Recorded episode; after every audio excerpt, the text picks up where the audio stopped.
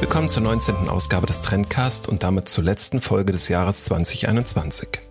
Weihnachten steht vor der Tür und für viele sind die großen, schmackhaften Familienessen die Highlights der Feiertage. Darüber wollen wir sprechen. Es geht weniger um die technischen Gerätschaften. Zu Kochfeldern, Herden oder Küchenmaschinen fehlt mir die Expertise und hier können euch die Euronics-Händler fachkundig beraten.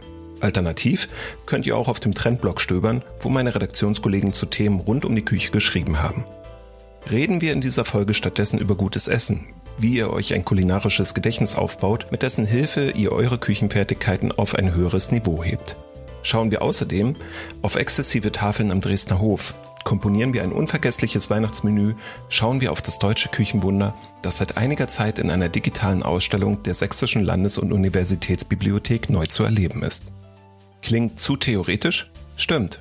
Deshalb haben wir ein kleines Feinschmecker-Experiment nach Jürgen Dulase vorbereitet, das ihr am Ende dieser Episode findet und das entfernt an die Kochsendung The Taste erinnert. Damit erlebt ihr, was wir ansonsten nur schwer vermitteln können, wie komplex Essen sein kann. Um am Versuch teilzunehmen, braucht ihr einen Löffel und folgende Zutaten. Joghurt, etwas Marmelade, einen Apfel oder anderes knackiges Obst, eine Walnuss und einen Zwieback. So viel zu dem, was euch in dieser Episode erwartet und was ihr bestenfalls bereithalten solltet.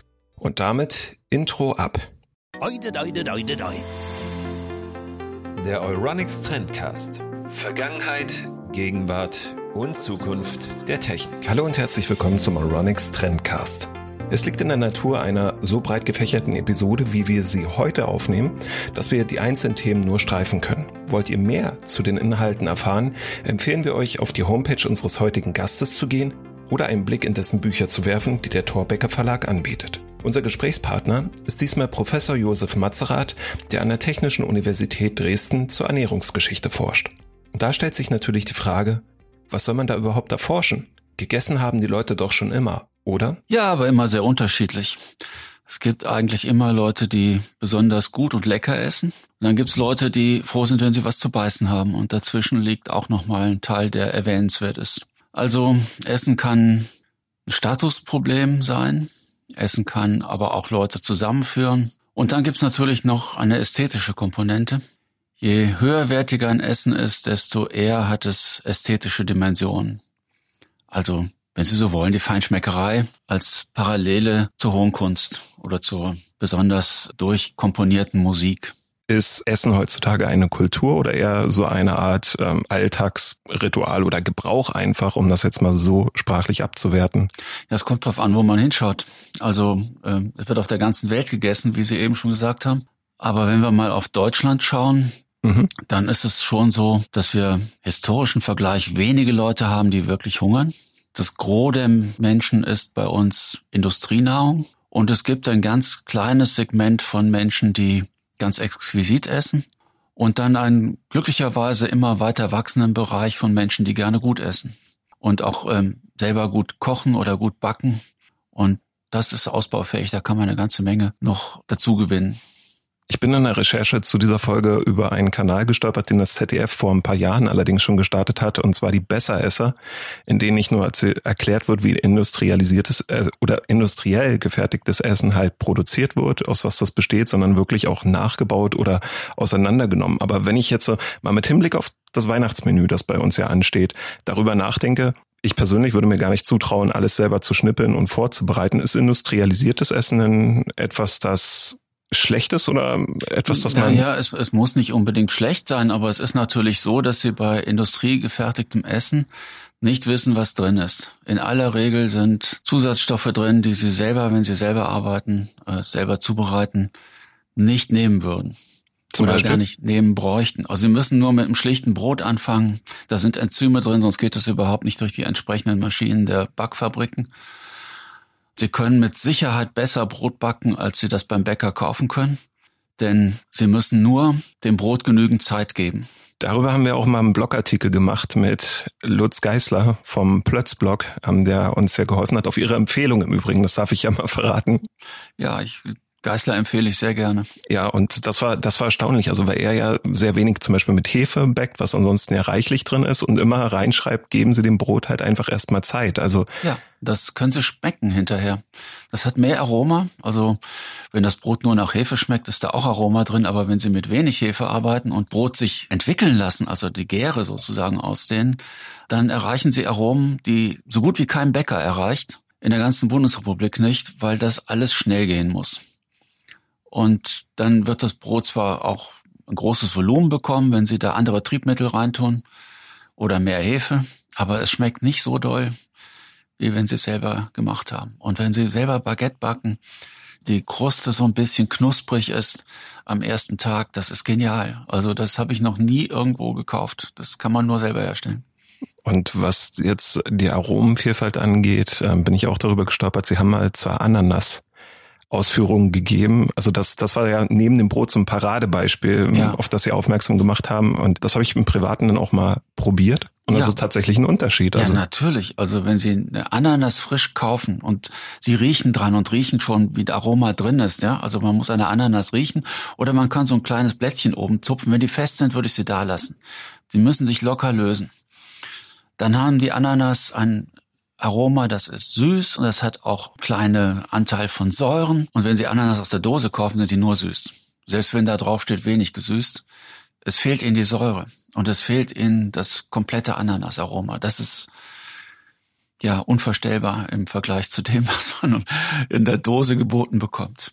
Wie komme ich denn eigentlich erstmal dazu, dass ich bewerten kann, was richtig gutes Essen ist? Um das jetzt mal so zu fragen, weil das ist ja die Frage, auf die wir uns erstmal hinbewegt haben. Ja, das Einfachste ist natürlich Essen und sich dann merken, wo es gut war. Also man muss ein kulinarisches Gedächtnis aufbauen. Das heißt? Das heißt, ähm, wenn Sie irgendwo was besonders Gutes gegessen haben, dann müssen Sie überlegen, ja, das sollte ich mir merken. Wie ist das hergestellt worden? Wo komme ich das her? Und dann baut man sich so ein Repertoire auf, wo man eben gute Nahrungsmittel bekommen kann, zu welcher Zeit. Natürlich können Sie im Winter keine tollen Erdbeeren bekommen. Die gibt's nur zu der Zeit, wo die Erdbeeren reif sind. Aber die kriege ich ja zu kaufen, wenn ich jetzt zum Beispiel in den Discounter gehe. Sie bekommen da Erdbeeren, die anderswo gewachsen sind und die sind schon so weit transportiert, dass sie schon so viel an Aroma verloren haben, dass, es, dass sie eigentlich auch da lassen können. Das sind dann die, diese wässrigen die sind, Erdbeeren. Ja, die sind teuer, die sind vielleicht auch im Gewächshaus gezüchtet worden. Das lohnt sich nicht wirklich. Also Erdbeeren muss man eigentlich, wenn es geht, optimal selber ernten können und dann nur die wirklich reifen abpflücken und die anderen für den nächsten Tag an der Pflanze dran lassen und dann erst wieder holen, wenn sie wirklich optimal reif sind. Ich glaube, den Luxus haben nicht viele, dass sie das so Ja, machen das können. ist ein hohes Ideal, aber Erdbeeren können sie auch im Blumenkasten züchten. Einfach dann in der Küche. In der Küche, auf dem Balkon oder wo es gerade so passt, ja. Gut, also das heißt viel essen, dann auch die Unterschiede und die Nuancen wahrnehmen und darüber ein kulinarisches Gedächtnis aufbauen. Das ist zumindest das Erste, was mir so die Richtung ähm, vorgibt, was qualitativ ja, gutes Essen ist. Ja, das ist der erste Punkt. Der zweite Punkt, der wäre natürlich dann auch darüber nachzudenken, wenn ich esse, was passiert denn eigentlich im Mund? Mhm. Was meinen Sie damit? Also ich meine, jedes Nahrungsmittel, was man zu sich nimmt, hat einen gewissen Ablauf in der Verkostung. Also Sie können beispielsweise, wenn Sie Standardbeispiel Vanilleeis essen oder meinetwegen auch ein Erdbeereis, dann nehmen Sie ein Stück von diesem Eis in den Mund und es ist zunächst kalt. Das erste, was Sie spüren, ist Kälte. Mhm. Erst wenn das Eis in die Nähe der Körpertemperatur kommt, entfalten sich die Aromen, jeweils Vanille oder Erdbeere. Und dass man diese Abfolge zur Kenntnis nimmt, das sind die Aromenabfolgen. Dann gibt es gleichzeitig noch die Möglichkeit wahrzunehmen, ob etwas knusprig ist, ob etwas im Mund wegschmilzt. Und das ist oft so, äh, dass es nicht so einfach ist. Es gibt ja manchmal auch Speisen, in denen sowohl knuspriges drin ist als auch schmelzendes. Also Sie könnten jetzt beispielsweise Erdbeereis oder Vanilleeis mit, mit Walnuss essen. Dann wäre die Walnuss ein zusätzliches Aroma. Und es wäre natürlich auch eine andere Konsistenz. Wenn ich auf die Walnuss drauf beiße, je nachdem wie dick die ist, dann kracht es mal kurz im Mund. Und die Walnuss hat möglicherweise, also sie hat eine sehr lange Aromenkontinuität. Das halt sehr lange nach im Gaumen. Könnte sein, dass die Walnuss sogar länger hält als das Vanillearoma. Kommt aber auch darauf an, welches Vanillearoma es ist. Wenn Sie jetzt künstliches Vanillearoma haben, Vanillin, ist das sehr einspurig. Denn da ist nur der zentrale Aromastoff der Vanilleschote drin. Wenn Sie ein Vanilleeis mit richtigen Vanilleschoten haben, dann ähm, ist es so, dass da viele Nuancen zu spüren sind, also nicht nur das zentrale Aroma. Das rauszuschmecken, das ist eigentlich Feinschmeckerei. Das heißt also, es ist gar nicht so diese ganz hohe Kunst, die für niemanden erreichbar ist, sondern man muss sich einfach mal ein bisschen bewusster, habe ich jetzt rausgehört, damit auseinandersetzen, was man da eigentlich zu sich nimmt. Ja, merken, was man macht, nicht einfach nur runterfuttern. Das ist das, was die meisten dann, glaube ich, so in der Mittagspause machen, wenn sie dann auf Arbeit ihre Klar, Mahlzeit Essen zu sich hat nehmen. natürlich auch eine Dimension, um zu ernähren. Wir essen ja auch, um bei Kräften zu bleiben, ist doch klar. Manchmal essen wir auch ähm, aus Langeweile. Ja, also, kenne ich. Ja, kennen Sie ja, ja, absolut. Die, ja. die Chips, die da Couch Potato. Ja, das äh, ja Couch und Potatoes sind ja. dann bei mir bei einem Film und die sind sehr schnell weg. Ja, genau. Und das ist natürlich kein bewusstes Essen. Nein. Da futtert man so in sich rein und vergibt eigentlich die Chance, das wahrzunehmen, was man da haben möchte. Also wer bewusst ist, muss nicht unbedingt Massen essen, sondern es geht sozusagen um das Erlebnis, was dann beim Essen stattfindet. Und das kann sehr beschränkt sein, das muss gar nicht so viel sein. Also mhm. man muss da nicht Massen essen, aber es kann dann auch sehr abwechslungsreich sein. Und je abwechslungsreicher es wird, desto amüsanter kann es natürlich auch werden. Was würden Sie denn empfehlen? Gibt es da so eine Art Anleitung, die mich erstmal an diese Thematik heranführt, mich mit diesem Essen auseinanderzusetzen? Also mein Vorschlag wäre wirklich zu versuchen, selber was herzustellen, dass man genau weiß, was drin ist, dann versuchen, das zu schmecken, was drin ist. Und wenn Sie den Unterschied zwischen Vanille und Vanillin mal herausbekommen wollen, mhm. dann würde ich Ihnen auf alle Fälle raten, immer zuerst an der Vanilleschote zu riechen und dann erst am Vanillin, denn die, das Vanillin wird Ihre Rezeptoren für Aromen so zuschütten, dass Sie die Nuancen der Vanilleschote hinterher gar nicht mehr merken. Also es geht um Nuancen, die Spaß machen können, und ja, man muss es probieren. Ne? Es ist wie beim die Weinkennerschaft, die muss ertrunken werden. Beim Essen ist es genauso. Man muss aufpassen, was man da macht. Gelegenheiten gibt's ja genug. Steht ja eine vor, vor uns im Haus, also allein Weihnachten. Ja, jeden Tag essen wir ja ein paar Mal. Jeden Tag Weihnachten, Weihnachten. Ist, Weihnachten ist ja noch ein, naja, nicht jeden Tag Weihnachten. Weihnachten essen wir vielleicht besonders gut. Aber wir essen ja jeden Tag. Aber es muss ja nicht immer, es ist nicht nur so ein Spitzenmenü, was ein kulinarischer Genuss. Mhm. Es kann auch ein schlichtes Brot kulinarischer Genuss sein. Wie wir das von Lutz Geisler dann aus dem Platzblock kennen. Einfach dem Brot Zeit geben und dann genießen. Ja, und selber essen. und nicht nur angucken, sondern selber essen. Das ist der Clou. Gut, aber dennoch würde ich halt ganz gerne den Bogen dazu spannen. Also wir haben ja nun die Festtage vor uns und Sie haben ja auch geforscht zu Festessen früher ganz genau zum sächsischen Hof, wenn ich das richtig in Erinnerung habe. Ja, also ähm, ich beschäftige mich mit dem Essen in der frühen Neuzeit und dann aber auch in der Moderne. Und im Übergang von der frühen Neuzeit zur Moderne habe ich mal ein Weihnachtsmenü gefunden von einem sächsischen Kurfürsten. Das ist später der erste sächsische König. Der heißt zuerst Friedrich August III. und als König heißt er dann Friedrich August I. Mhm. Ist das August der Starke, muss ich nachfragen? Nein. Das nein. ist er nicht. August der Starke ist 100 Jahre früher fast. Also ist es nicht derjenige mit den Quarkkeulchen, der damit immer in Verbindung gebracht wird? Nein, gar nicht. nein. Dieser Friedrich August der Dritte ist der Urenkel von August dem Starken. Also sein Vater ist sehr früh verstorben und äh, ist dann noch als Minderjähriger auf den Thron gekommen, 1764. Und dann gab's Weihnachten ein ganz, ganz üppiges Menü.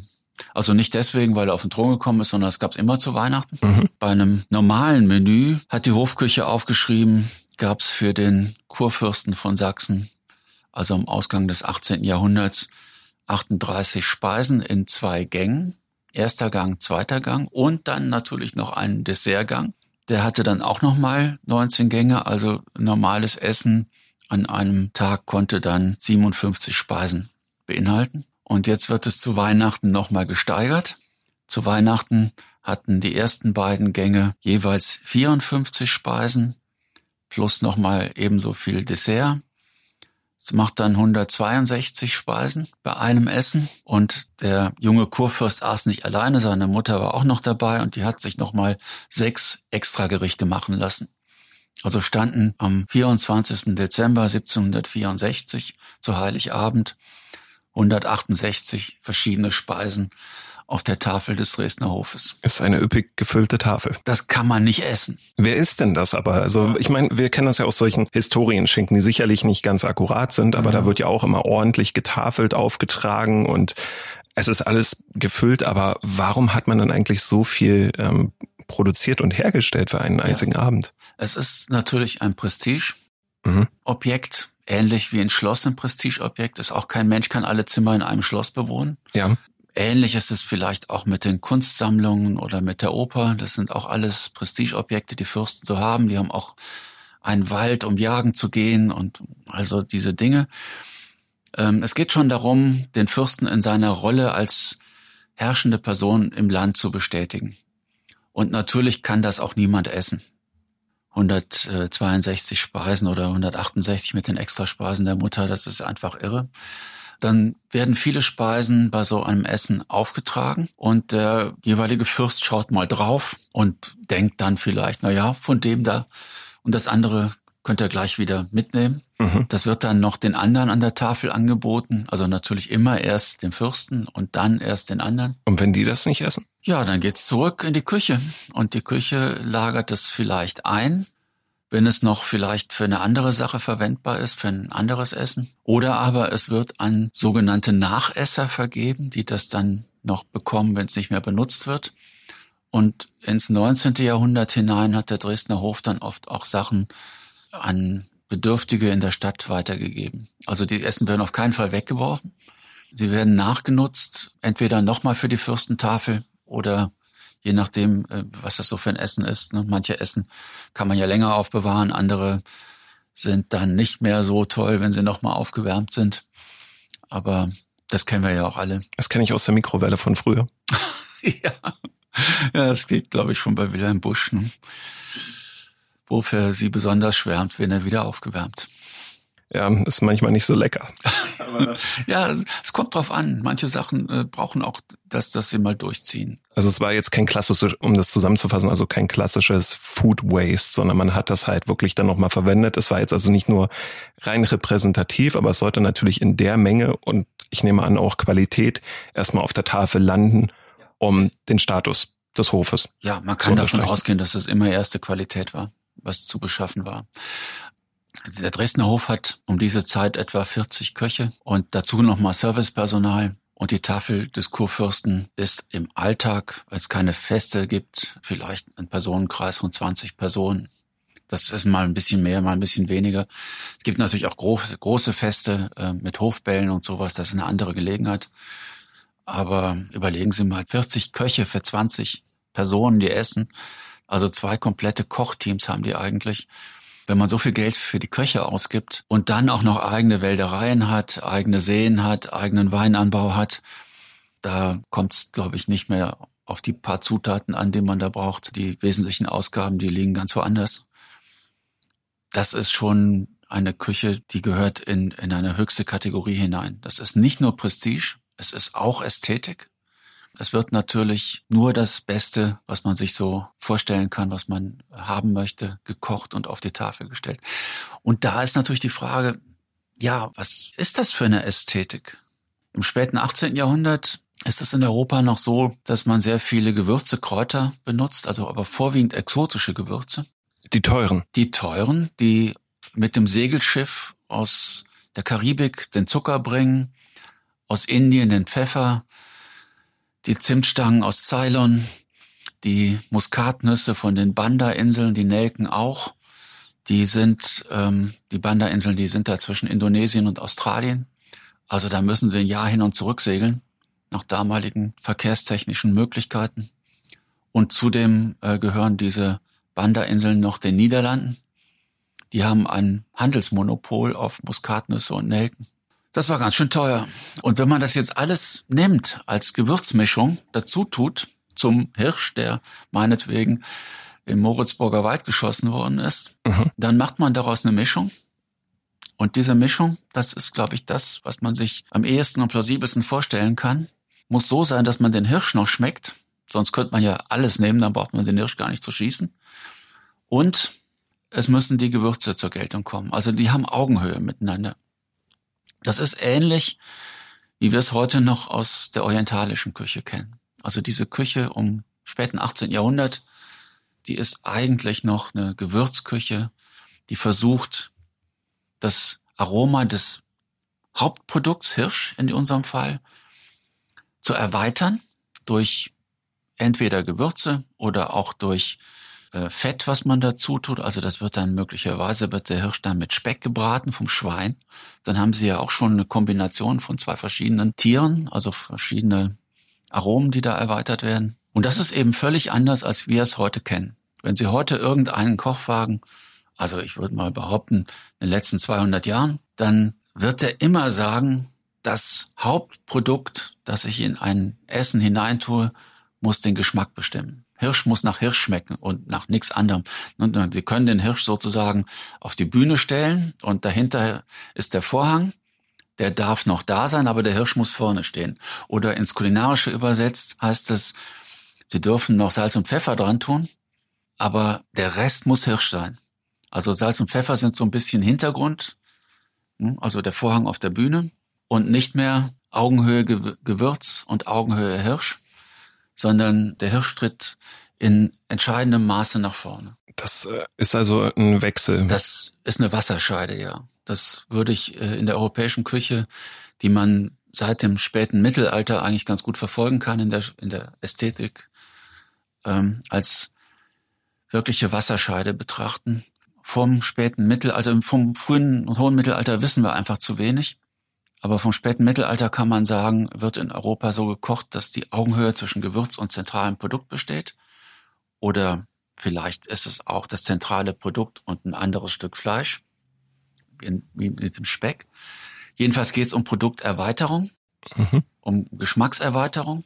Und seit 1800, Pi mal Daumen, kann man sagen, das zentrale Produkt steht im Vordergrund. Das gilt eigentlich für alle modernen Köche. Gut, aber das ist ja dann immer noch eine Zeit, in der Speisen oder Zutaten als solche ja nicht so selbstverständlich verfügbar sind, wie das heutzutage der Fall ist, weil heute kriege ich auch im Winter Erdbeeren zu kaufen. Ja. Also wie sind die Menschen damals mit diesem Mangel umgegangen? Kommt auch auf das Vermögen der Menschen an. Also wenn Sie über den Dresdner Hof lesen, äh, da haben Sie dann im Winter beispielsweise auch Spargel auf der Tafel.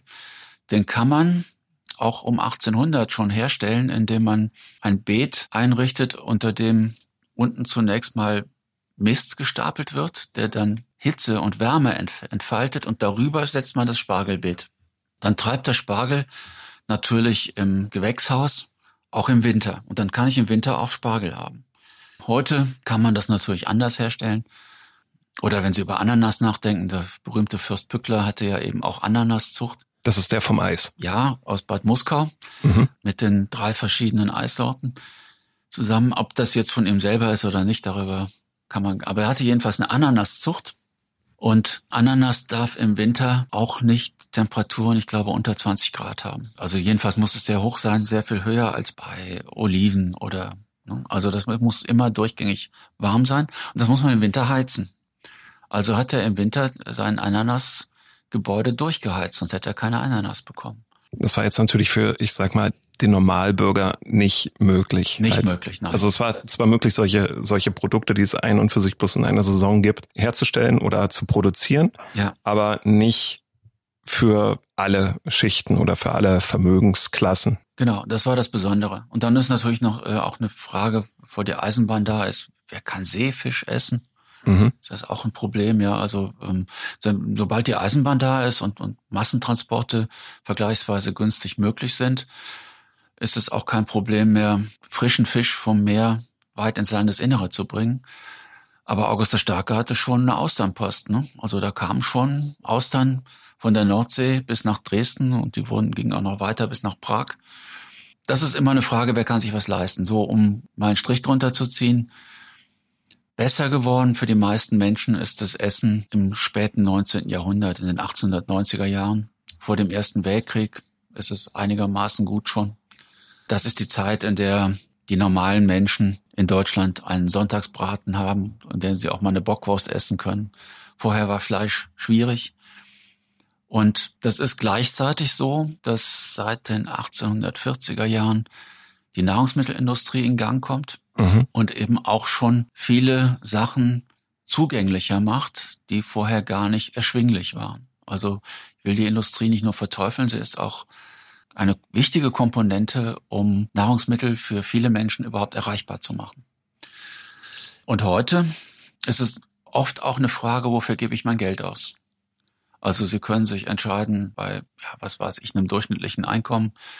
Will ich in Urlaub fahren? Will ich ein Auto haben? Oder will ich mein Geld vielleicht auch für andere Dinge ausgeben? Und dann ist es auch noch eine Zeitfrage. Also unser Baguette vom Anfang, mhm. das ist keine Geldfrage, das ist eine Zeitfrage. Und das ist ja auch eine knappe Ressource in heutigen Zeiten. Denkt man immer so, wenn man sich überlegt, dass die Leute im späten 19. Jahrhundert zum ersten Mal Arbeitszeiten bekamen, die in, unsere, in unserer Gegenwart auch noch einigermaßen gelten. Dass die vorher keinen freien Samstag hatten. Den gibt's ja auch erst äh, nach dem Zweiten Weltkrieg, ne? also in den 60er Jahren, glaube ich. Und dass sie äh, auch keine 40-Stunden-Woche hatten, sondern auch vielleicht 60 Stunden gearbeitet haben oder noch mehr dass sie Kinderarbeit hatten im frühen 19. Jahrhundert. Also wir haben heute eigentlich viel mehr Zeit, nur wir nutzen sie auch für andere Dinge. Also wir nutzen sie nicht unbedingt immer, um zu kochen, sondern wir nutzen sie auch für Freizeitbeschäftigung. Ich will jetzt gar nicht von Sport reden. Das ist ja auch vielleicht noch gesundheitlich ganz nützlich.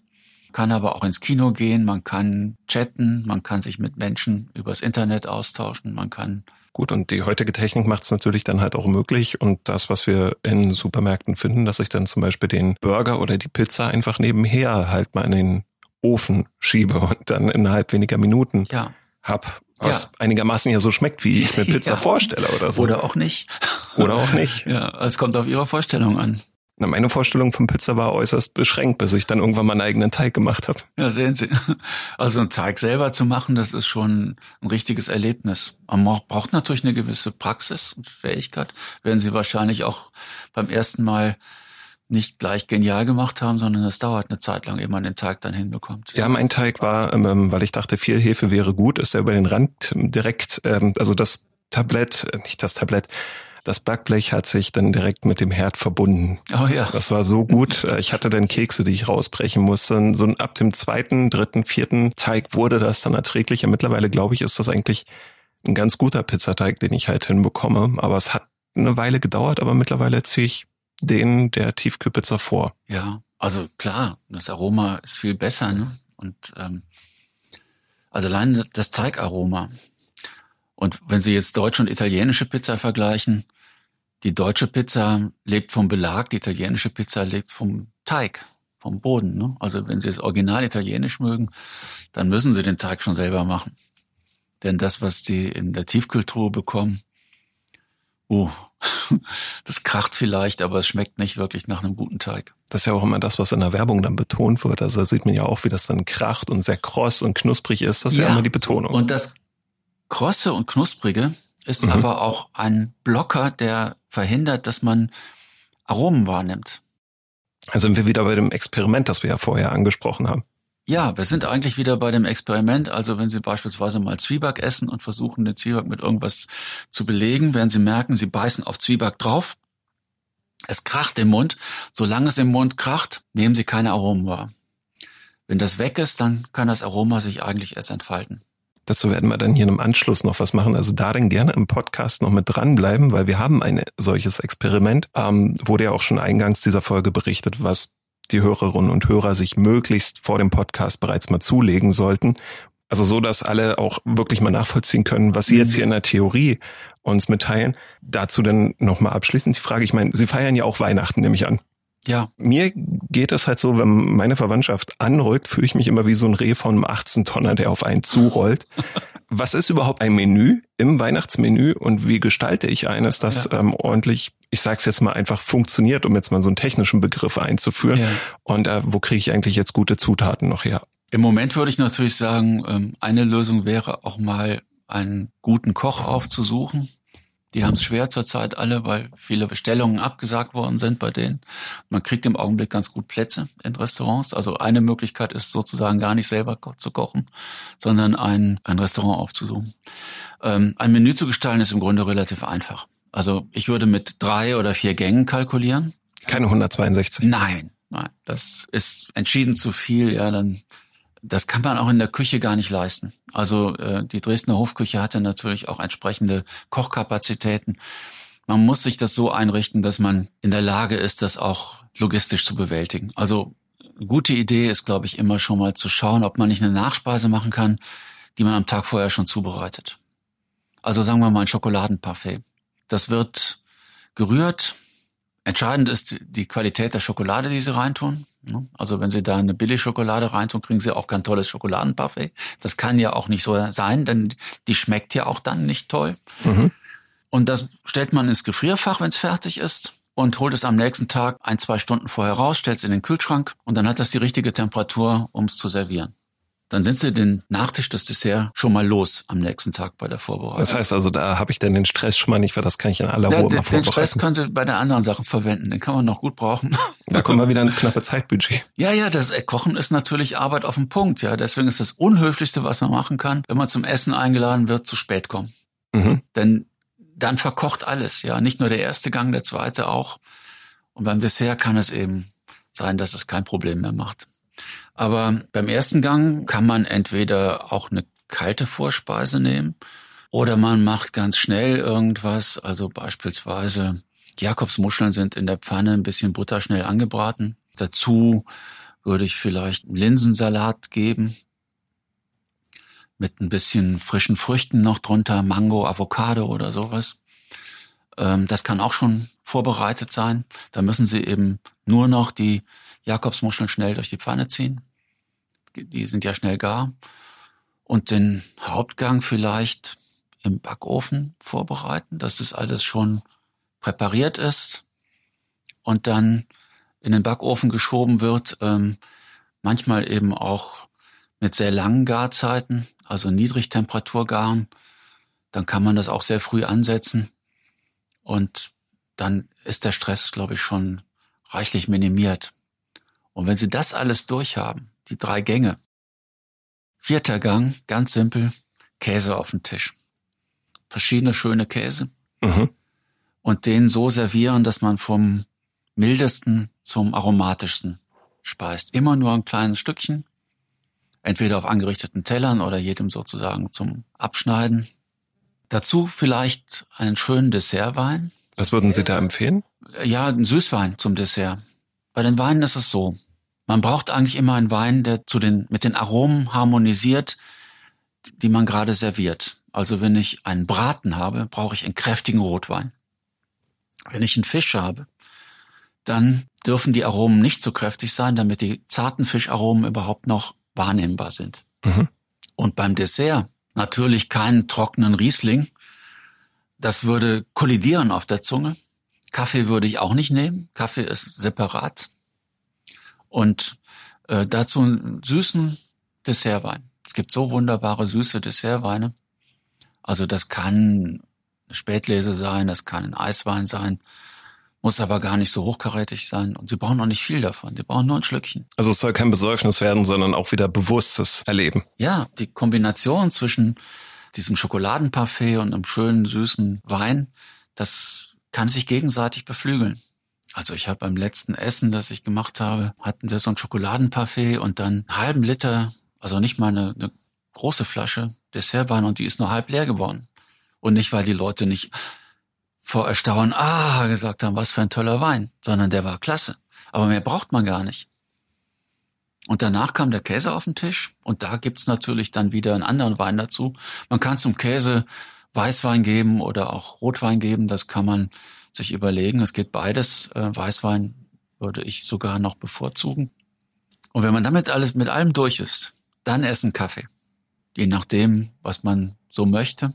Entweder eine ganze Tasse Kaffee oder vielleicht auch nur ein Espresso. Und wenn dann alle denken, es kommt nichts mehr, zum Schluss für jeden eine Praline. Und die Leute werden ewig von ihrem Essen schwärmen. Jetzt müssen Sie uns natürlich noch verraten, weil Sie ja Feinschmecker sind. Wo kriege ich denn das richtig gute Zeug her? Ja, das ist auch eine Erfahrungssache. Aldi. Lidl. Es kommt nicht drauf an, wo sie es kaufen, sondern es kommt drauf an, dass sie es probiert haben, dass sie wissen, was sie da vor sich haben. Also nicht blindlings was einkaufen, sondern vorab die Qualität abchecken. Qualität abchecken, genau. Ob das das ist, was ich wirklich brauche. Praline muss ja auch nicht immer handgefertigt sein. Das kann auch äh, Industrieware sein, wenn die gut ist. Aber die Frage ist eben, besteht so eine Praline vorwiegend aus Zucker? Oder ist da auch, sagen wir mal, Schokolade drin, die das eigentliche Aroma macht? Also wenn Sie eine Praline probieren und Sie merken, hm, schmeckt süß und ist schon wieder weg, dann würde ich sagen, die war nicht so doll. Es ist diese klassische Discounter-Praline, oder? Für ja. zwei Euro die Packung. Es könnte oft passieren, ja. Und wenn Sie eine gute Schokolade drin haben, dann kann es sein, dass das zehn Minuten, eine Viertelstunde im Mund nachhalt. Natürlich, wenn Sie dann zwischendurch noch einen Kaffee trinken und Wein trinken, geht das weg. Aber beim Testen kann man mal darauf achten, wie lange hält sich denn die Schokolade im Gaumen. Und das ist ein Qualitätskriterium. Es gibt, ja, ich würde mal sagen, zum Abnehmen ist eine gute Schokolade immer besser als eine billige. Die billige, die nur nach Zucker schmeckt, da müssen Sie ständig nachladen, um den Geschmack im Mund zu behalten. Wenn Sie eine Schokolade haben, die guten Kakao drin hat, mit einem entsprechenden Aroma, da essen Sie ein Stück und haben eine Viertelstunde lang Spaß dran. Und danach äh, haben Sie vielleicht gar keine Lust mehr auf weitere Schokolade. Das wäre schön. Also wir haben, wir haben heute sehr viele Informationen hier mitgenommen. Das heißt also, bevor ich das eigentliche Essen koche, sollte ich mich mit den Zutaten auseinandersetzen, auch mal selber das Experiment, was gleich kommt, ausprobiert haben, um mal so ein Gefühl dafür zu bekommen, wie ist das eigentlich sehr bewusst, solche Speisen mit wahrzunehmen und dann bei der Zubereitung mich nicht unbedingt an fürstlichen Tafeln orientieren, aber es als ja tolles Happening oder Event begreifen. Klar, ich würde mich nicht an fürstlichen Tafeln orientieren, ich würde mich auch nicht an Drei-Sterne-Restaurants mhm. orientieren. Das ist eine viel zu hohe Messlatte. So hoch muss man gar nicht springen. Die haben ja auch ein komplettes Küchenteam, das eben auf einen Teller verschiedene Komponenten gerade zum richtigen Zeitpunkt fertig hat. Das kann man zu Hause am Herd gar nicht machen. So viele Platten hat man gar nicht, so viele Hände hat man gar nicht. Also muss man das ein bisschen verteilen. Aber die Qualität der Zutaten, das macht die moderne Küche aus. Und die kann man, ja, die kann man sich nur erarbeiten. Man kann schauen, gibt es irgendwo was Besonderes. Ja, man muss das natürlich auch schmecken. Also ich hatte das Glück, jetzt diese Woche eine Rohmilchbutter zu bekommen. Die gibt's ähm, von eigentlich nur ab Bauernhof. Aber das ist eine Butter, die schmeckt nach Milch. Die ist nicht aus pasteurisierter Milch. Die pasteurisierte Milch, das nimmt vieles an Aromen schon mal weg. Die wird also einmal hoch erhitzt und dann lässt man sie wieder abkühlen. Das tötet auch einige Bakterien in der Milch, aber es nimmt auch Aroma weg. Und wenn man jetzt nicht ähm, körperlich beeinträchtigt ist, kann man auch diese Rohmilch Butter oder Rohmilchkäse nehmen und dann das intensivere Aroma genießen. Also auch Rohmilchkäse wäre ein, eine Empfehlung. Rohmilchbutter, da muss man wirklich Glück haben wenn man die bekommen hat. Und zum Abschluss, weil ich das ganz gerne noch vorstellen möchte, auch darüber gestolpert bin. Sie haben jetzt eine Online-Ausstellung produziert mit der Sächsischen Landes- und Universitätsbibliothek in Kooperation zum Deutschen Küchenwunder.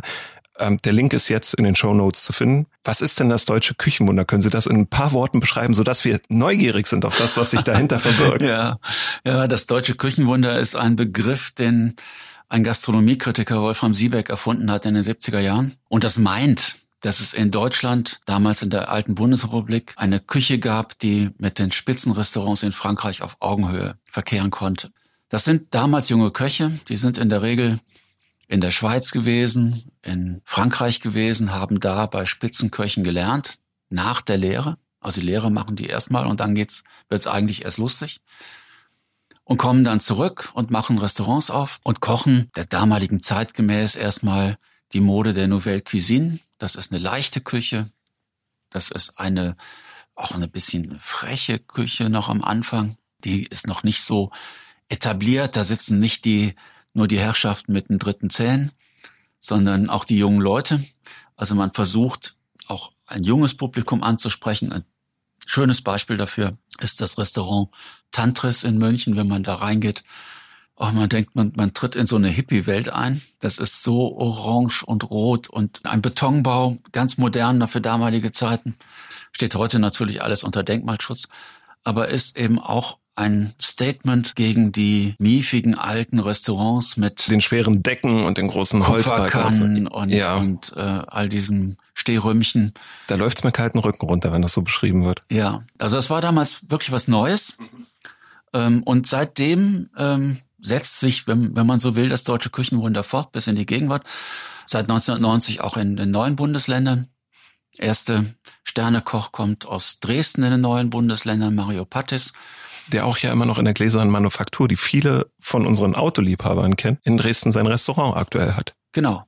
Und in Berlin gibt es mittlerweile sogar einen Drei-Sterne-Koch im Rutz, Marco Müller, der auch sehr regional kocht, der sich auch bezieht auf seinen Großvater, der in der DDR in seinem Garten besondere Gemüse angebaut hat, also dem es auch darum ging, besondere Qualitäten an Gemüse herzustellen und der das eben in seine Kochkunst einbaut. Dieses deutsche Küchenwunder, das ist so eine Art Initialzündung gewesen, die bis heute nachwirkt. Und wir haben in der Ausstellung beschrieben, wie das in Gang gekommen ist, also die 1970er, 80er Jahre, was da für Moden durchgehen, Irgendwann gibt's auch eine deutsche deftige Küche, nachdem man genug von diesen Dingen ohne Kalorien hat, will man dann mal wieder deftig essen. Dann kommen asiatische Sachen, dann geht's ähm, in den mediterranen Bereich. Also das hat eine Menge von ästhetischen Moden. Der zweite Strang der Ausstellung beschäftigt sich mit der im öffentlichen Diskurs darüber. Ist auch ein interessantes Thema, weil zunächst natürlich erstmal die Zeitungen erobert werden mussten. Dass so ein Thema in der Zeitung steht, das war gar nicht gängig. Manche Journalisten haben da erstmal drüber gelacht. Und seit der Finanzkrise, seit der weltweiten Finanzkrise, sind die Zeitungen nicht mehr so stark mit Werbeanzeigen verwöhnt. Und da ist vieles ins Internet gegangen. Gastronomiekritik, Besprechung von Restaurants, das findet fast überwiegend im Internet statt. Ja, es gibt noch ein bisschen in äh, diese Spezialpresse. Es gibt auch noch ganz wenig äh, an Besprechungen in überregionalen Tageszeitungen, aber das Gros ist eigentlich inzwischen im Internet. Das sind auch ja mediale Veränderungen, die eine große Rolle spielen und in der dann auf einmal auch ganz andere Leute mitreden können. Also es hat sich auch da demokratisiert. Weg vom Spezialisten, der über alles redet, sondern in eine breite Öffentlichkeit getragen umspannt also ein bisschen mehr als jetzt bloß ein oder zwei Jahre, sondern es ist, sage ich mal, die Initialzündung zu besseren Messen. Es ist die Initialzündung zum besseren Essen, genau. Und wir zeigen das mit vielen Fotos, zeitgenössischen Fotos, zum Teil wirklich sehr lustig, wenn man die Herrschaften heute noch kennt, wie sie dann als junger Mann oder junge Frau ausgesehen haben. Und vor allen Dingen mit sehr vielen Filmen, also Videos zeitgenössischen Videos, die auch eine andere Ästhetik haben. Also man hatte im Dokumentarfilm damals noch sehr viel mehr Zeit als heute. Viel, viel weniger Schnitte. Und äh, mit Zeitzeugeninterviews. Also ich habe mit den Spitzenköchen der damaligen Zeit, mit etwa 20 von ihnen, Zeitzeugeninterviews machen können. Eckhard Witzigmann, Franz Keller, aber auch Barbara Siebeck, äh, die Gemahlin von Wolfram Siebeck, die mit ihm eigentlich in jedem Restaurant essen war. 50 Jahre Esserfahrung in den Sterne-Restaurants hochinteressant, was die so alles äh, darüber berichten. Und das kann man eben auch im Video anschauen. Ja. Also das wir haben nicht nur Texte. Also es gibt auch Texte, kleine Texte, aber vorwiegend Bild und Video. Da verlinken wir dann auch drauf und besprechen es ja auch in unserem Artikel noch. Herr Professor Mazerat, ich danke vielmals fürs Gespräch. Hoffe, dass Sie ein schönes Weihnachtsmahl vorfinden oder selber kredenzen, je nachdem. Gehen Sie essen oder? Beides, bereiten? beides. Sie machen beides. Wir haben ja mehr als einen Weihnachtstag. Das stimmt. Das entgeht mir so ein bisschen. Das liegt ja dieses Jahr auf dem Wochenende und so richtig Festtagsstimmung haben wir jetzt noch nicht. Noch nicht, aber die kommt, bin ganz sicher. Und ich wünsche Ihnen auch ein schönes Weihnachtsfest. Vielen Dank fürs Gespräch. Sehr gerne. Zum Abschluss nun also das Experiment nach Jürgen Dulases Geschmacksschule. Sollte euch das jetzt etwas zu kurz und zu hektisch sein, in den Show Notes verlinken wir auf eine externe Seite, auf der ihr das Experiment nochmal in aller Ruhe nachlesen und nachstellen könnt. Aber wozu dient das Experiment? Damit sensibilisieren wir unsere Geschmacksnerven für Zutaten, die wir häufig als sehr alltäglich und nicht allzu besonders wahrnehmen. Joghurt, Marmelade, Apfel oder anderes knackiges Obst, Walnuss und Zwieback. Wir bauen in fünf Schritten eine komplexe Geschmackskomposition, indem wir von Mal zu Mal etwas Neues auf unseren Löffel packen. Worauf ihr dabei achten solltet? Auf den Geschmack, die Textur, Geräusche und die verschiedenen Temperaturen, welche die einzelnen Zutaten haben. Schluckt deshalb den jeweiligen Löffel nicht sofort runter, sondern lasst das gesamte Spektrum auf euch wirken. Wir beginnen ganz einfach mit dem Joghurt. Kühle und Cremigkeit des Joghurts sollten euren Mundraum ausfüllen, wenn ihr diesen zu euch nehmt. Im zweiten Schritt fügt ihr dem Joghurt einen Klecks Marmelade zu. Zunächst spürt ihr nur die Kühle des Joghurts, der die weitere Geschmacksempfindung blockiert. Wird der Joghurt wärmer, kommt die Süße der Marmelade durch. Die Konsistenzen beider Zutaten sind allerdings sehr ähnlich. Das ändert sich mit dem dritten Löffel. Zu Joghurt und Marmelade gesellt sich noch ein Stückchen Apfel oder ein anderes knackiges Obst. Zunächst dominiert der Joghurt, dann die Marmelade und schließlich kommen Konsistenz und Säure des Obstes durch und bleiben lange im Mund. Den vierten Löffel ergänzt sie um ein Stück Walnuss. Diese dominiert auf dem vier Zutatenlöffel erst sehr spät den Geschmack. Und das auch erst, wenn ihr sie zerkaut.